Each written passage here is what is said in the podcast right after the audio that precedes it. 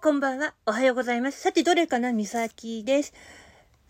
1月分のサンクスギフト、ありがとうございました。つぶやきにもね、一応書いたには書いたんだけどね。うん。まあ私も、今月、もうまだバタバタしてるのであれですけど、とにかく、入学準備に向けて、もう着々とやり始めてるので、結構大変なんですけど、なんせ、ねえ、あの、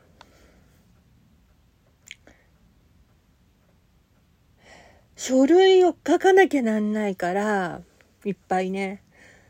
だから、それで頑張って書いてるとこなんだけど、ああ、母子手帳、母子手帳とかさ、いろいろ、うん。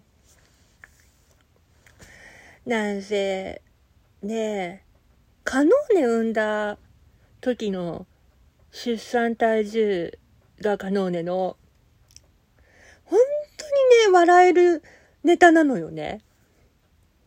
あと2グラム足んないじゃんとか言ってて。ねえはい。お察しの通りだと思います。あの、基本は2500なので はい。2498グラムっていう 体重だったんで、保育器行くか行かないかっていう、うん、あれをね、あーってなってて、うん。それを思い出しながら、あ、そうだと思って。で、今朝になって、うん。可能ね、何を思ったのか、アプリダウンロードしたいから、これ、お願いとか言ってきて。で、内容読んだら、これ却下って言って。え、なんで？って言ってきたから、あんたまだ中学生。無理。ダメ。高校生になってからにしなさいって言ったら、うん。むくれてたけど。わかったって素直にね、聞いてくれたのよね。本当に。だから、もう、あともう少しで高校生にはなるけどさ、うん。感無量なのよ、本当に。うん。まあ、そんなわけで、話がそれてる。んとごめんごめん。うん。1月、本当にありがとうございました。